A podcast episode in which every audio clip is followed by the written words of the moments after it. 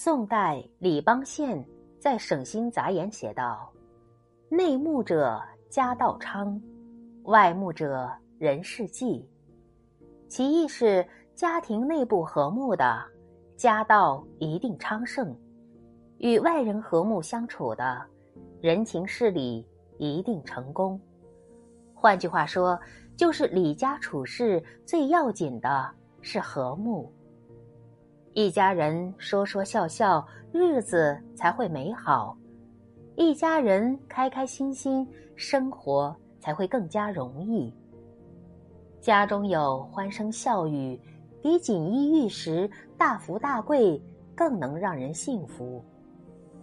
家的温度决定了家的高度。每天争来吵去的家，谁都不愿意回。每天暖意融融的家，谁都不舍得离开。